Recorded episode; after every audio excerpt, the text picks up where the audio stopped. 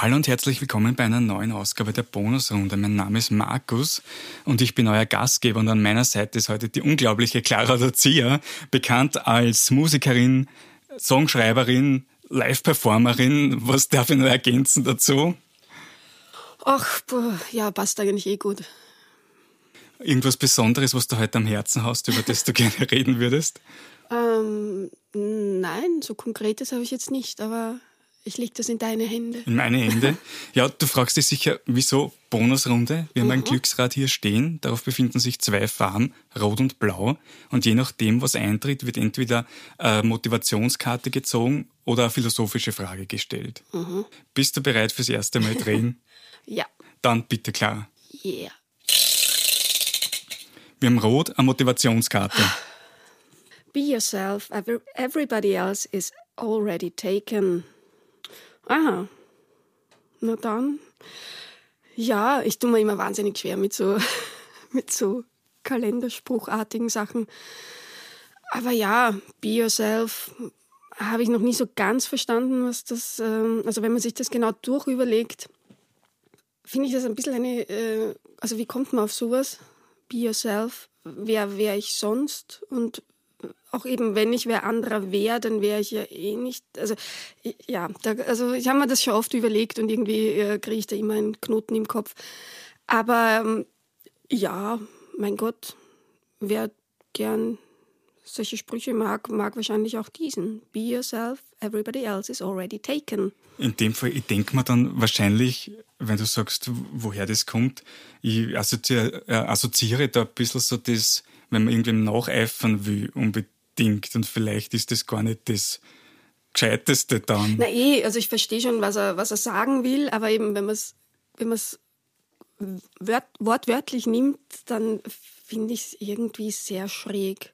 Weißt du, was ich meine? Also natürlich weiß ich, was sie damit sagen wollen und ja, ähm, ist, ein, ist wahrscheinlich immer ein guter Rat, äh, nicht zu versuchen, irgendwen anderen zu kopieren, wobei ich mir oft denke, das kann schon gerade in jungen Jahren auch oft eine, eine Hilfe sein. Also wenn man eben noch, also gerade so in der Pubertät und so schwer verwirrt und irgendwie gar nicht weiß, wo oben und unten ist, dann kann imitieren und nachahmen ist dann eigentlich oft äh, sehr wichtig sogar, finde ich. Natürlich äh, kann man als Elternteil dann nur hoffen, dass äh, sich der Nachwuchs an den unter Anführungszeichen richtigen äh, Personen orientiert, was auch immer richtig und falsch ist.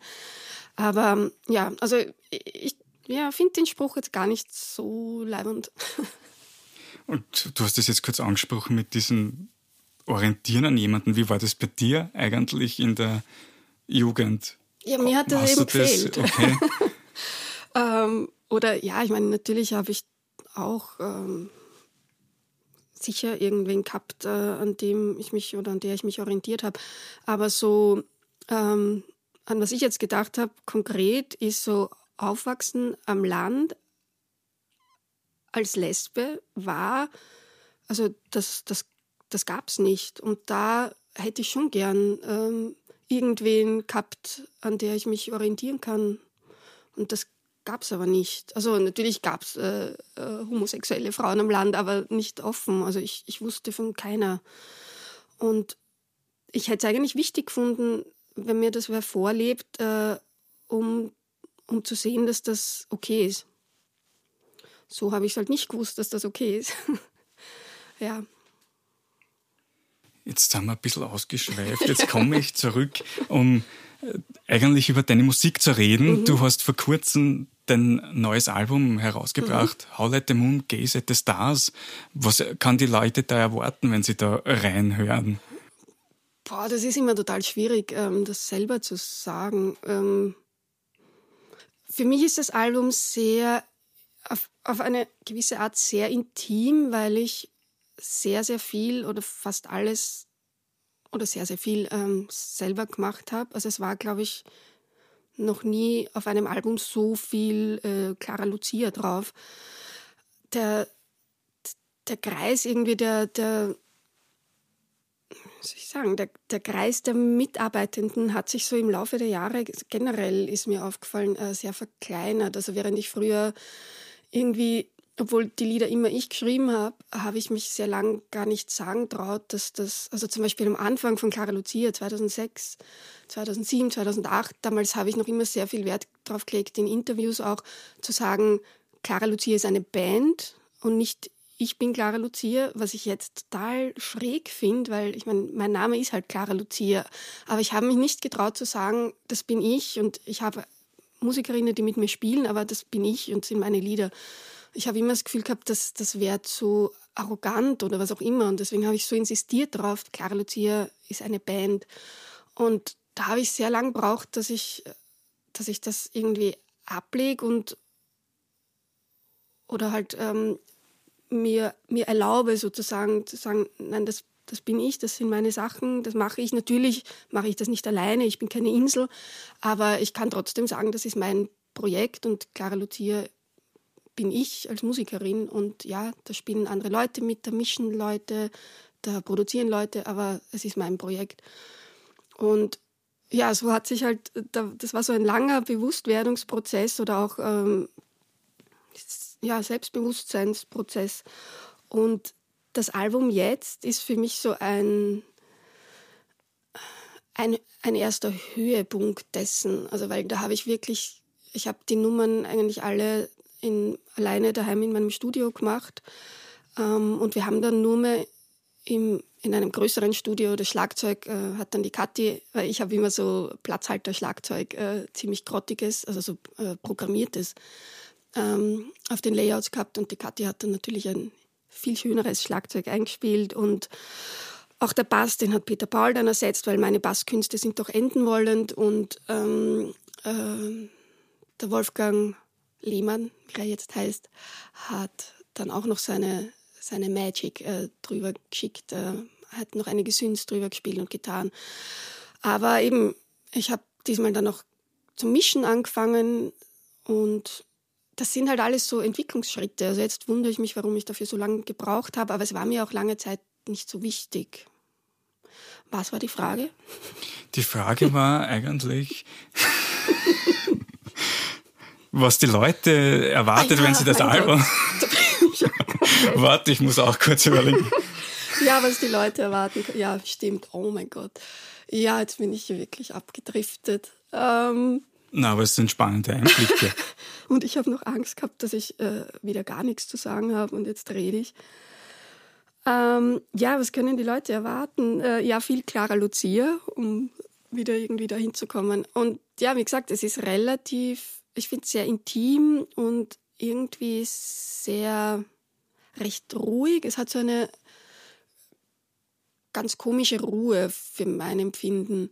Aber ja, wie gesagt, ich tue mir da wahnsinnig schwer. Also ich bin gespannt, äh, was andere dazu sagen. Ja, ich, ich tue mir sehr schwer. Du hast gesagt, du hast da sehr viel selbst in die Hand genommen, auch produziert. Wie, wie hat sich da die Arbeit verändert, wenn du selbst dieses Produzieren übernimmst, im Gegensatz dazu, wenn das dann früher eine andere Person gemacht hat? Ja, das ist ein ganz anderes Arbeiten. Also sonst habe ich halt sehr oft wirklich nur die, die Lieder an sich geschrieben, also halt die Akkorde, die, die, die Lyrics und äh, die Gesangsmelodien.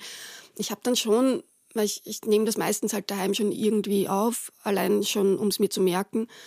Und da habe ich schon manchmal noch irgendwelche ja, Chöre oder weitere Instrumente eingespielt, aber davon ist meistens recht wenig dann im Endprodukt äh, geblieben. Also da haben dann die Produzenten oder Produzentinnen ähm, meistens noch ziemlich umgerührt und, und, und die Arrangements recht verändert und auch die Sounds oder auch Tempo, so Sachen.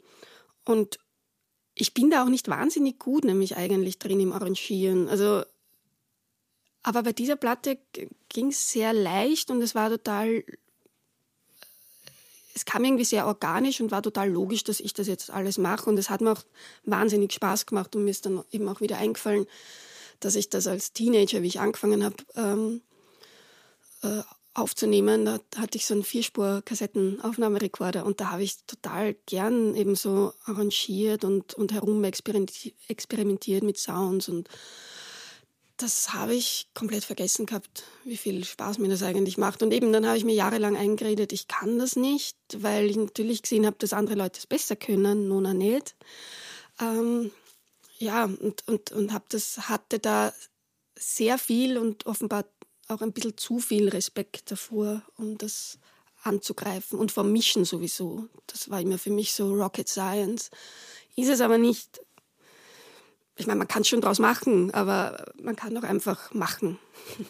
Und was würdest du aus heutiger Sicht sagen, ist dein Rezept für einen idealen Song?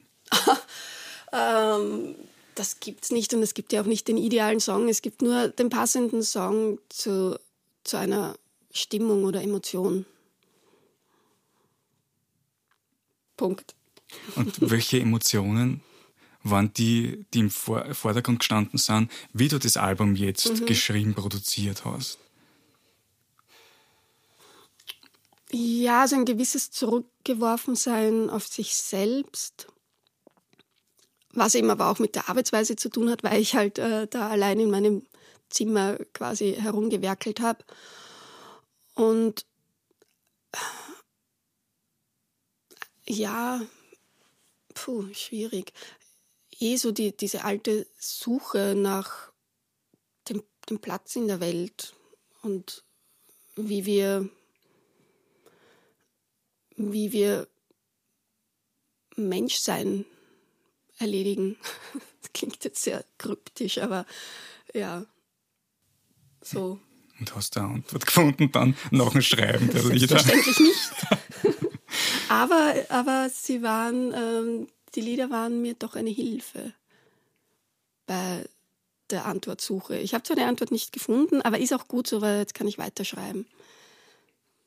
Mich interessiert auch noch, wenn du jetzt sagst, du hast selbst produziert oder einen großen Teil, ähm, wie ist es denn, das ist jetzt das wievielte Album, ich habe jetzt die Zahl nicht genau, auf Acht, jeden Fall, ich, sag, sagen wir das achte.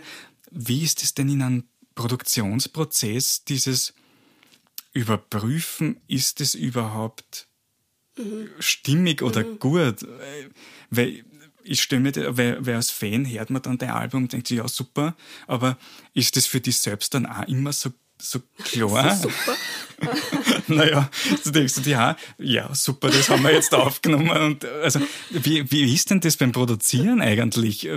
Na, ist Dieses eine Gefühl. Frage, ja. Ähm, na, diesmal war es wirklich so, dass ich dann im Studio, wir waren eben nur ganz kurz im Studio, weil ich ja eben eh alles daheim schon gemacht hatte, bis eben auf ähm, ähm, Schlagzeug und Bass, den wir dann noch ausgewechselt haben. Und das heißt, wie wir da im Studio waren und, und die Kathi und Peter Paul im Bass bzw. im Schlagzeug eingespielt haben und das so gelaufen ist und ich so zugehört habe, da habe ich mir gedacht, wow, das ist richtig das ist richtig schön geworden und ich bin eigentlich recht stolz, was ich da gemacht habe. Und das habe ich mir sonst auch nicht erlaubt zu denken, also bei früheren Alben. Da habe ich mir schon manchmal gedacht, ja, ist, ist gut, aber dass ich da schon im Studio mir denke, wow, das, das ist richtig gut, kannte ich so noch nicht. Ähm, und heißt jetzt auch überhaupt nicht, dass es wirklich gut ist. Also gut, was ist relativ, aber für mich, also ich war sehr und bin es nach wie vor sehr, sehr zufrieden. Aber eben vielleicht auch, weil ich halt so, so wahnsinnig involviert war. Ähm, da ist man dann vielleicht ein bisschen zufriedener. Aber natürlich ist, es, ist das schon ein Punkt. Ähm, wie weiß ich, ob das nur ich gut finde oder ob es ähm, Potenzial hat, dass das mehrere Menschen gut finden, weil natürlich gibt es, ähm, ich schreibe sehr oft Songs, die, also ich spiele die dann eigentlich meistens der Kathi vor, meiner Schlagzeugerin und Ehefrau, und die hat halt, die ist musikalisch irgendwie ganz anders äh, als ich, die, die liebt Mainstream-Pop und der kann es gar nicht kommerziell genug sein. Und sie hat, aber sie hat trotzdem, versteht sie, was ich was ich möchte. Also sie versteht schon Indie auch, es ist aber nicht ganz ihrs. Aber sie hat einfach ein gutes Händchen für was unter Anführungszeichen gut ist und was nicht. Also mit gut meine ich in dem Zusammenhang halt, äh, was Potenzial hat, das mehreren Leuten gefällt. Und wenn sie eben sagt, du, pff, das, also, das ist nichts, dann weiß ich, das ist nichts. Und da kann es mir dann noch so gut gefallen. Ich meine, manchmal wenn ich was extrem, also total den Narren dran gefressen habe und sie sagt, das ist nichts, bleibe ich trotzdem dran. Aber meistens eigentlich weiß ich dann, das bringt nichts. Also es ist schon gut, wenn man, wenn man wen hat, äh, eine, eine Person, die man vertraut im Idealfall äh, und die das dann irgendwie nochmal überfliegt und Feedback gibt. Natürlich noch idealer wäre, das äh, ganz vielen Leuten vorzuspielen. Das mache ich aber nicht und das, das traue ich mich dann doch nicht. Also weil da habe ich Angst, dass ich dann zu sehr wieder abgelenkt bin und dann gar nicht mehr weiß, was ich eigentlich will, weil ich lasse mich da leider sehr schnell ablenken. Und das versuche ich zu verhindern, indem ich da ein bisschen auf, auf stur schalte oder halt auf Scheuklappen. Und da ist halt dann die Kathi mein, mein einziger Gradmesser. Gibt es ein Lied auf dem Album, wo du sagst, du bist sehr stolz, dass es auf dem Album drauf ist? Puh, ähm, äh, wo ich mich immer wieder freue, wenn ich es höre, ist Minimize Me. Wobei ich glaube, das ist das Lied, das wahrscheinlich den wenigsten Zuspruch kriegt, habe ich so ein bisschen das Gefühl. Aber weiß ich noch nicht. Ähm, aber ich mag es wahnsinnig gern, weil es für, für mich jedes Mal überraschend ist, wenn ich es höre, denke ich mir immer, äh, das kommt aus mir, weil für mich klingt das nicht nach einem typischen Clara Lucia-Song und ähm, das mag ich. Und sonst ist noch Greatest Gift ist halt so mein, mein Herzenslied. Also das ist, das war auch das erste, also wie ich das geschrieben habe, kam so der Wunsch auf, ah, ich mache wieder ein Album. Ja.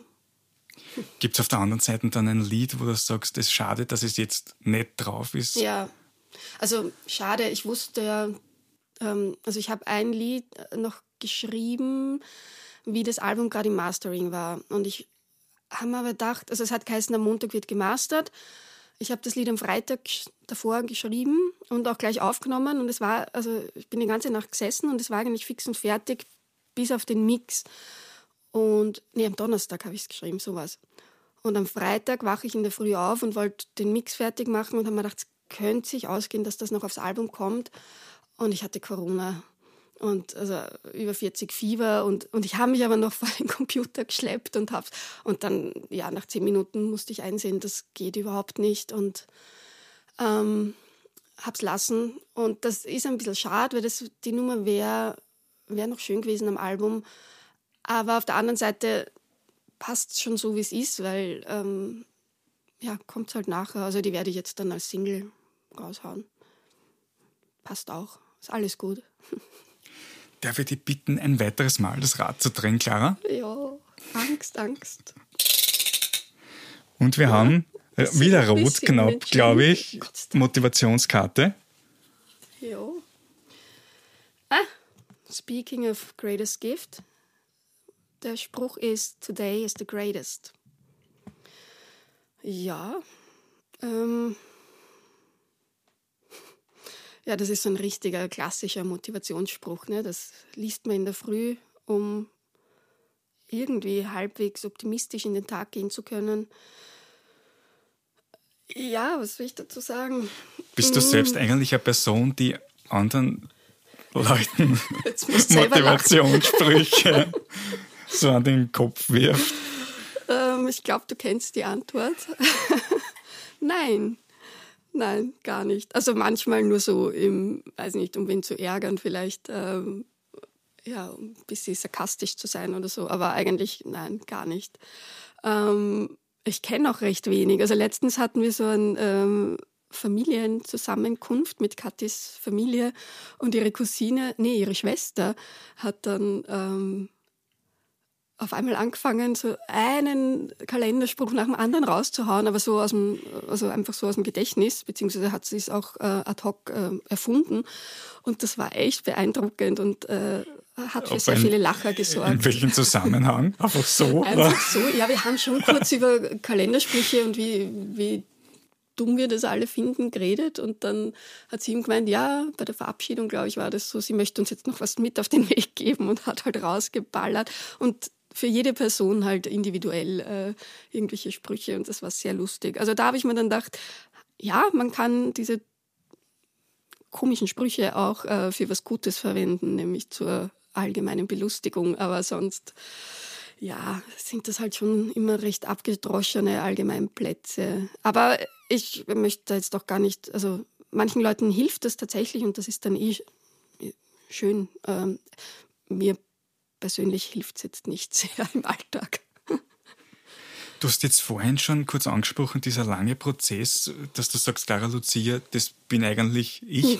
Aber kannst du dich erinnern an den Moment, nachdem du gesagt hast, in deiner Jugend vielleicht oder auch später, wow, jetzt werde ich Musikerin?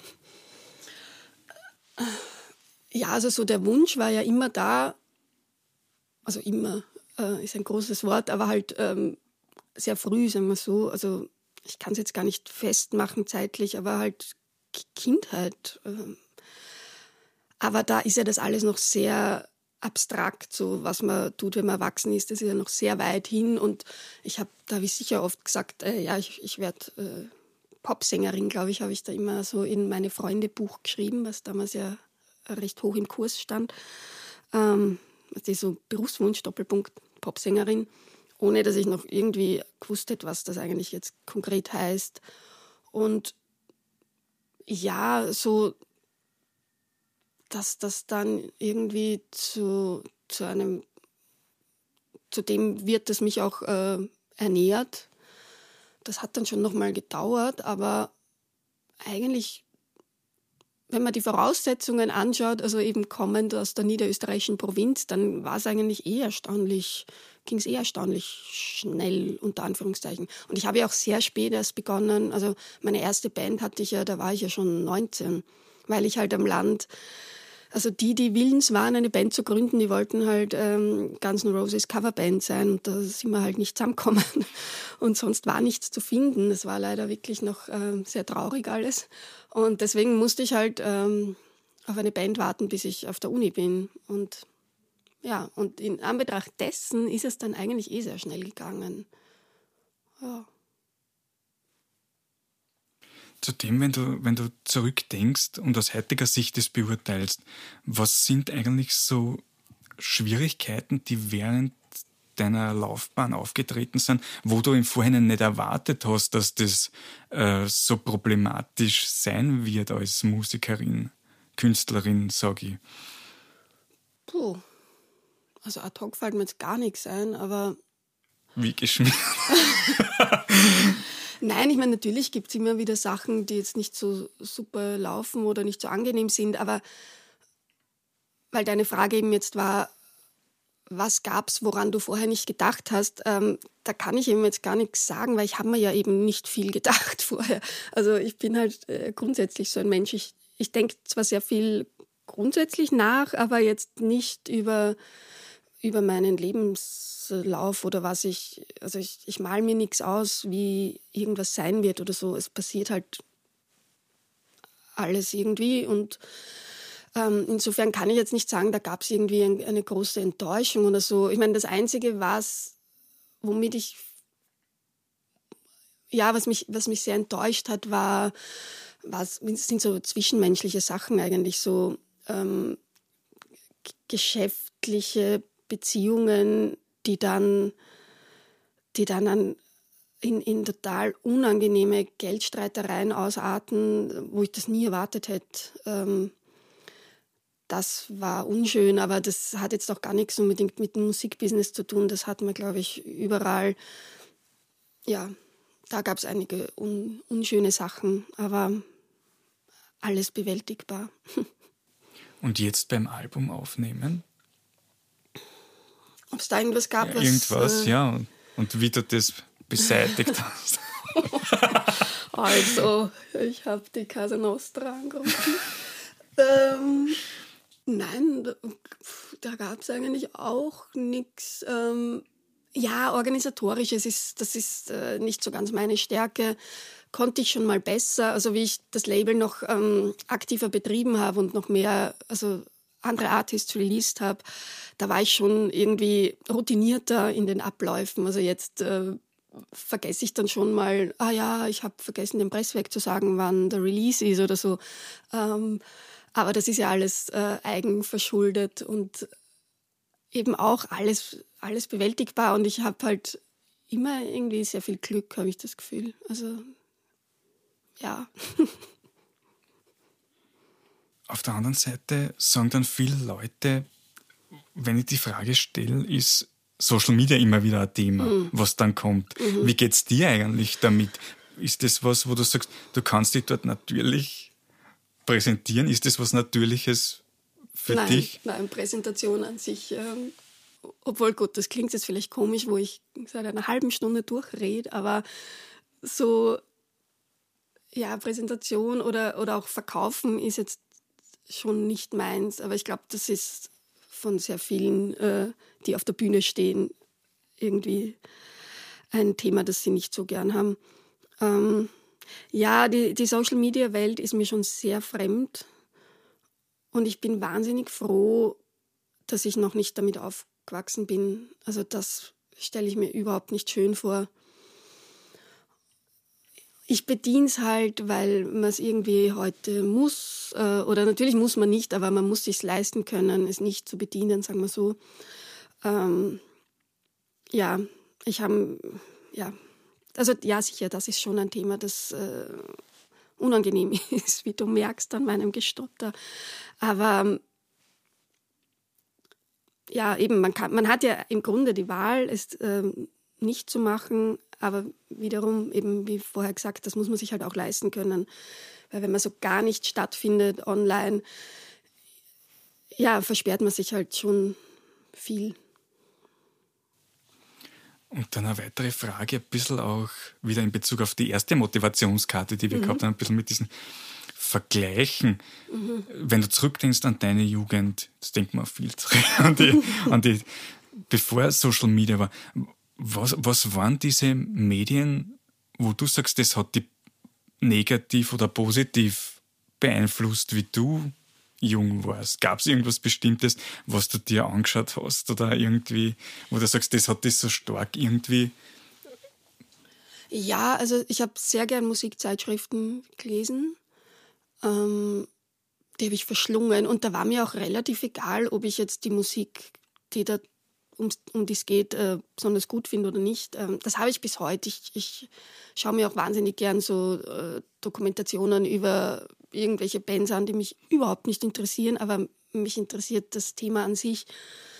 Ähm, und es gab damals, so in den frühen 90ern, vom, vom Lingens gegründet, dieses My Way weiß nicht, ob dir das irgendwas sagt, das, eh, das kennt eh kaum mehr wer. Ähm, das war so eine, eine Jugendzeitschrift, die von Jugendlichen gestaltet war. Also man konnte einschicken Fotos, Gedichte, Kurzgeschichten. Ähm, Marie Kreuzer hat dort übrigens immer ihre Geschichten ähm, eingeschickt und die habe ich immer, also ich habe immer geschaut, ob wieder eine Geschichte von Marie Kreuzer drinnen ist. Das finde ich sehr lustig.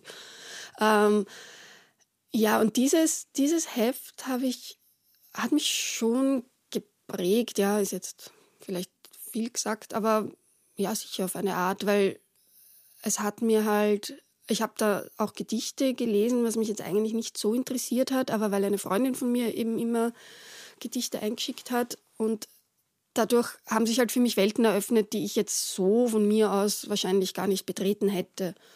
Und ich habe halt immer, äh, ich wollte damals Fotografin werden oder hat mich halt sehr interessiert und habe dort immer Fotos eingeschickt, aber es wurde nie ernst genommen. Hm, das, das bin ich immer noch ein bisschen angefressen, aber sie waren auch ziemlich schier, muss man auch sagen. Aber es wurden auch wirklich andere schiere Fotos veröffentlicht, also sie hätten meins schon nehmen können. Egal, aber diese Zeitschrift habe ich sehr gern gelesen, My Way. Ja. Social Media, ja, aber was du zuerst gesagt hast mit dem Vergleichen, das, das ist natürlich wirklich ein Riesen, also das ist giftig bis zum dort hinaus, dieses äh, auf Social Media, dieses Vergleichen, man hat ständig das Gefühl, man genügt nicht und das ist echt eine Falle, die man vermeiden muss äh, oder versuchen muss zu vermeiden, aber es äh, sagt sich leichter, als es getan ist. Weil das kannte ich jetzt so aus meiner Jugend auch nicht so, dieses, dass man sich dauernd vergleicht mit irgendwas oder irgendwem. Ähm, das ist schon, das macht schon einen Druck, der komplett unnötig ist. Das ist aber interessant, über das habe ich mir das, also du glaubst, es ist stärker geworden, das Vergleichen jetzt ja. für junge und schon. alte Menschen, weiß nicht, ob es auch für ältere Menschen halt auch äh, ist, aber das ist auch interessant. Ich denke schon, weil in der analogen Welt jetzt unter Anführungszeichen ist es, da hast du einfach nicht so viele Vergleichsgegenstände. Äh, oh, das klingt schlimm. Äh, weißt du, was ich meine? Also Vergleichssubjekte. Ähm, und allein, allein eben wegen der Quantität, denke ich, ist das, war das schon Natürlich hat man sich äh, vor Social Media auch verglichen, aber ja doch dann eher so mit deiner eigenen Peer Group wahrscheinlich, also mit Freundinnen, die zwei, drei, vier, fünf, aber jetzt nicht mit, äh, ich weiß nicht, wie viele Userinnen äh, Instagram hat, aber das ist ja, das ist schon äh, eine ganz andere Größenordnung, von der wir da reden und die halt auch ungleich mehr Druck erzeugt, denke ich. Also ich empfinde es als extreme Lawine, die da auf einen zubraust, wenn man Instagram aufmacht. Aber empfindest du das auch dann genauso, diese Vergleich, den Vergleichsdruck, wenn du jetzt sozusagen eine Künstlerin bist, wo viele Leute dann sagen, ich wäre gern so wie du vielleicht? Und hast du dann genauso den wirklich auch diesen Vergleichsdruck mit wem Natürlich. anderen? Also ich meine, also, ich denke jetzt nicht, äh, ich wäre gern wie wir andere, weil ja, das so, so denke ich nicht, aber, aber dieses halt schauen, was die anderen machen, und das sagen ja eh alle. Also da kriegt man natürlich, weil natürlich äh, präsentiert man auf Instagram nicht, wie man äh, faul auf der Haut liegt. Wobei, so natürlich ist das nicht. Wer, warum nicht? Aber wird halt eher nicht gemacht, äh, sondern äh, es wird halt gezeigt, wie man immer irgendwas schafft. Und da kippt man dann halt alle rein. Also ich denke mir eben dann auch, okay, dann muss ich auch sowas posten und die nächste denkt sich auch, na okay, dann muss ich auch sowas und das wird halt, also wir, wir infizieren uns ja da gegenseitig, obwohl wir es, glaube ich, alle nicht wollen, aber das ist halt, das kriegt halt dann so eine Eigendynamik, die, die wirklich schwer zu durchbrechen ist, denke ich.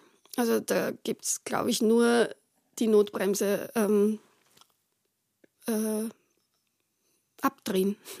Also Instagram abdrehen oder Social Media generell.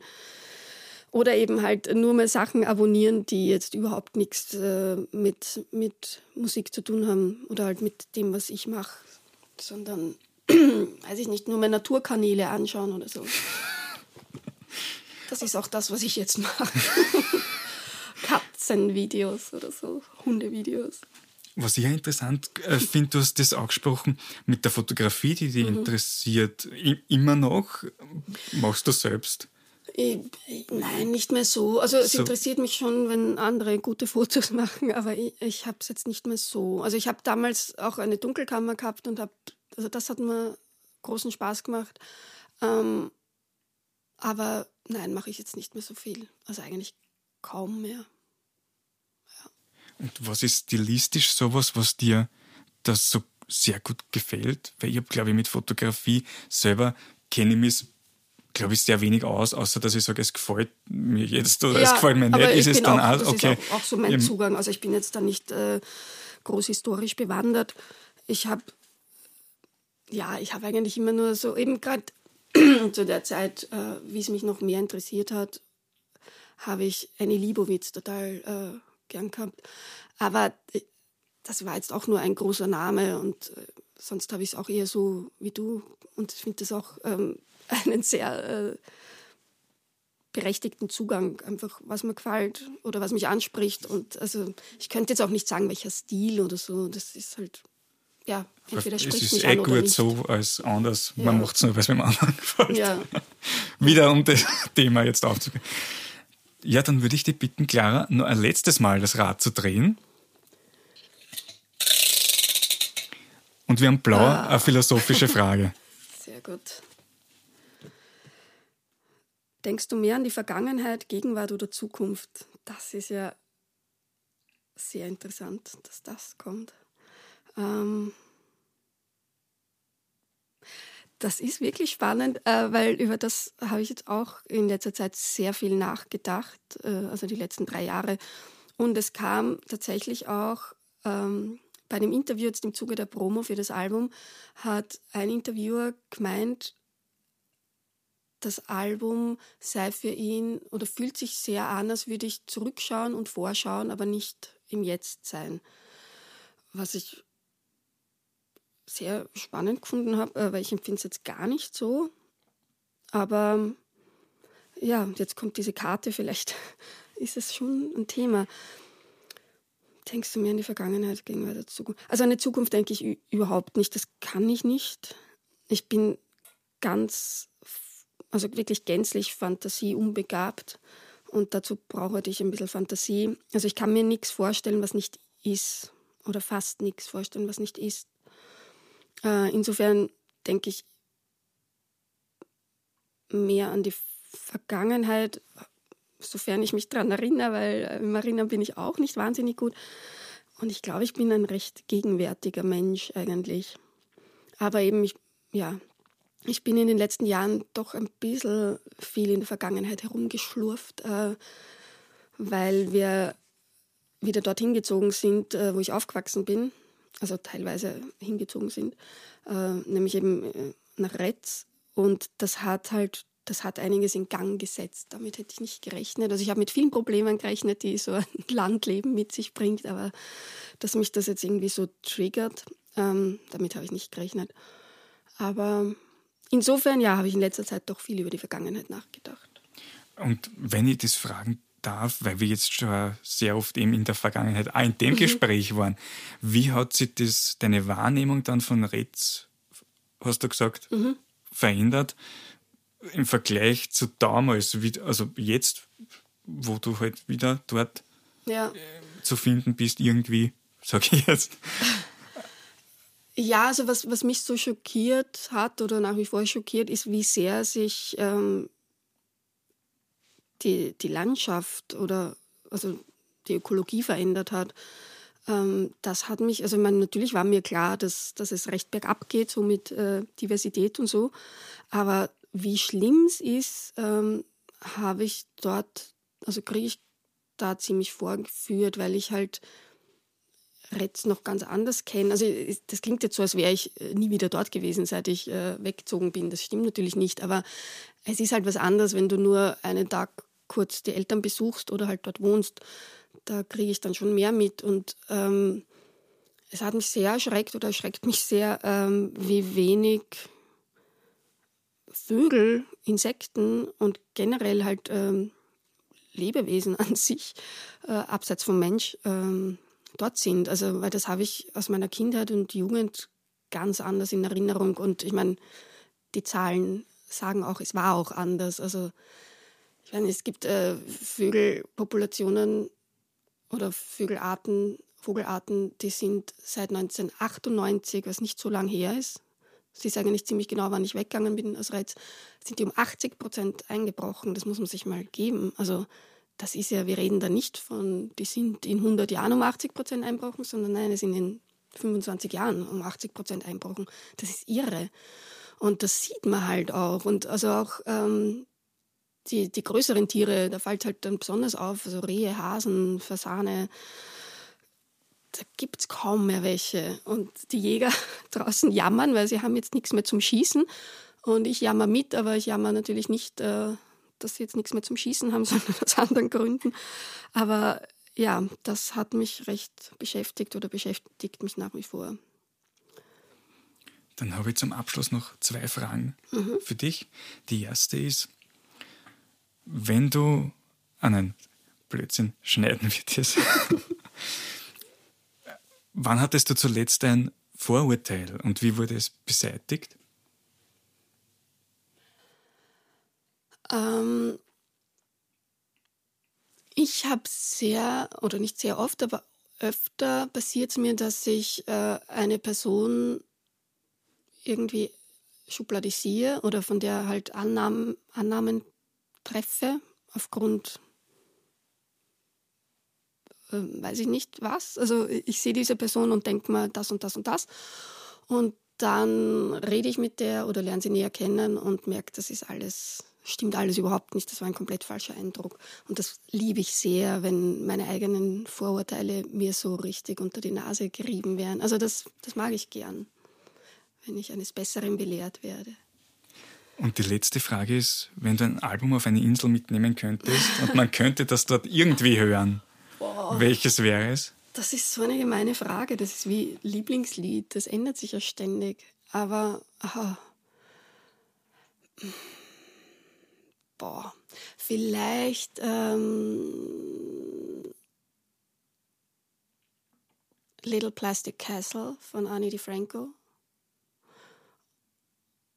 Oder Live Through This von Hole. Clara, vielen Dank fürs Kommen. Danke. Das hat mich sehr gefreut. Hört euch How Let the Moon Gaze at the Stars an oder kauft das Album am besten. Wir hören uns bei der nächsten Ausgabe der Bonusrunde. Bis zum nächsten Mal. Tschüss. Ciao.